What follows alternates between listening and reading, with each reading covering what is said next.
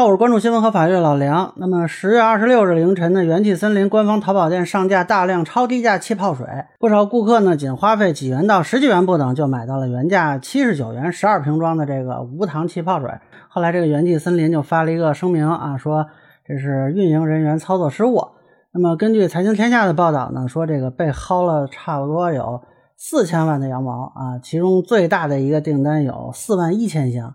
那么元气森林先是说请求网民退单啊，最新的声明说每人送一箱。呃，这个事儿到底从法律上怎么看呢？我来说说我的观点，希望感兴趣的朋友能给我点个赞，谢谢。其实这种事儿也不是很新鲜，之前京东啊、当当啊这些线上销售平台都发生过类似的事情啊。我印象里最早我听说是类似的是在二零零四年，IBM 公司把一个市价一千五百元的光驱啊标成了一元。那么后来呢，IBM 是认了，就直接发货啊。当时好多人说这个 IBM 大气，但是呢，也有很多商家赔不起，就直接取消订单了。那从法律上看呢，这个类似订单啊，大多是属于叫存在重大误解的合同啊。也就是说呢，发布这种超低价，并非卖家的真实意思表示。那么《民法典》第一百四十七条规定呢，基于重大误解实施的民事法律行为，行为人有权请求人民法院或者仲裁机构予以撤销。啊，所以理论上说呢，类似的这种超低价订单啊，他们是可以说啊，我直接取消的。但是呢，这个问题在于，呃，商家能不能证明自己是重大误解？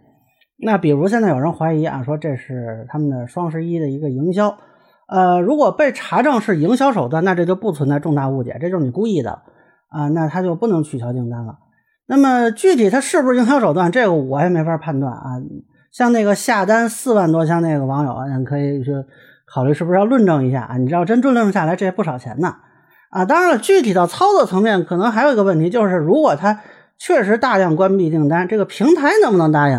啊？如果平台不同意，又或者说大量的用户给打差评，而平台不干预，那么对于这个网络销售渠道来说，损失可能就不光是四千万那么多了。啊，我估计这为什么元气森林没有直接关闭订单的缘故，他们可能是想看看说啊，有多少人真的就退单了。那么如果退的多了，那将来就算说是最后关闭订单啊，也可以减少损失。